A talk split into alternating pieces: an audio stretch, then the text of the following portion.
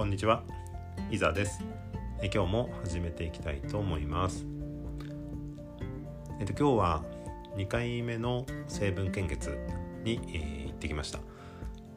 えっと前回は決勝をに行ってきたんですけど、まあ、あの本当成分献血っていうのがまあ前回初めてだったんでその何も分からずですね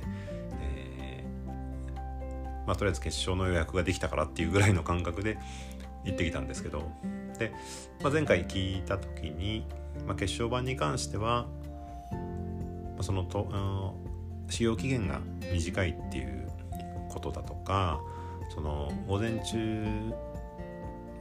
の献血の分を、まあ、昼にはねこう、まあ、各地域の集約してるセンターに、えー、向けて出発するっていうようなこともあってで、えー、まあ、午前中にね、えー、来ていただいた方に、まあ、優先的にやってもらってると。でまた、えー、来てもらったんだけどその血小板のね量が少なくて基準値に達してなくてで、まあ、抜けない方もね、え中にはいらっしゃるっていうことも聞きましたんででまああの今までね献血に関してはあのその検査事前の検査でね弾かれたことはないのでまああのまあ抜いてもらえるんだったらね、えー、いいかなと思って行ってきました。まあ結果的に特にね問題なくあの終わったんですけどで、えーまあ、ただ初めにうんと、えーまあ、決勝の時ももちろん一緒なんですけどこう血液を1回抜いてでこう遠心分離器でこう、まあ、結晶とかね結晶板とかって分離してで残ったものをこうまたあ体内にね戻すっていう、まあ、そのサイクルをやるんですけど、まあ、それがあ、まあ、前回ね決勝の時は、まあ、3回転やってで、えーまあ、約 600cc ぐらい、えー、600ml っていうのかなで取ったんですけどで今回はその始まる前に、まあ、決勝版はだいたい4回やってもらうことになってますっていうことをね言われたんですよね。なのでえっ、ー、と決勝が3回で600ってことはえっ、ー、とどれだけ抜 かれるんだろうなってちょっと、えー、まあ、若干ねあのえ？って思ったんですけど、まあ、あのただ決勝に関してはその、まあ、血液のね50%ぐらいを占める成分なんで、まあ、量的に多いんですけども、えまあ、終わってみたらですねその4回で、えーまあ、210ml ですね。でその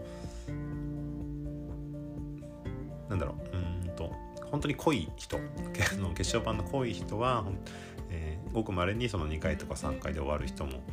いるし、えー、まあ、えー、ちょっと少ない人に関しては5回目をお願いすることもあるっていうような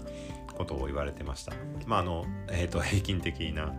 えー、4回で終わって、えー、まあ、ほっとしたというところですね。はい、なので、えー、あとあれですねあの前回、えまあ、決勝をね、えやってきましたっていうことをここで、えもう話したんですけどあの、まあ、よくねこう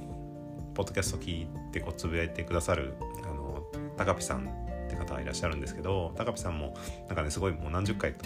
やられてるらしくてで、えー、なんか銀の杯を、えー、もうすでにもらってるっていうようなことも言われてましたけどもなんかやっぱこう続けていくと、まあ、2週間ごとね成分献血ができるんで続けていくとこう血管がねこう硬くなって、まあ、針が刺しにくくなるっていうような、うん、こともあるよっていうことを教えてくれてですね。で、えー、まあ、僕もどうなんだろうなと思って行ったんですけど、うんまあ、前回ねあのあの左で、えー、やりましたってことを言ったらまあ両方あの全然問題ない血管だからじゃあ今日右で行きましょうかみたいな感じでえっ、ー、と、まあ、結局違う前回とはね違う腕になったのでまああのそうやって交互にできるんだったらそうあのなんか硬くなるねあのタイミングもちょっとずらせるのかなと思ってえー、っと、まあ、いいのか悪いのか分かんないですけどはいあのえー、まあいいことにしておきましょう。はい、でまああの本当ね次、えー、いつ行けるかわかんないんですけどまああの、まあ、せっかくねこうなんだ血液的にもあの血管的にもあのまあ問題なくできるうちはですね、えー、できるだけ行きたいなというふうには思ったところです。はい、えー、今日は以上です。ありがとうございます。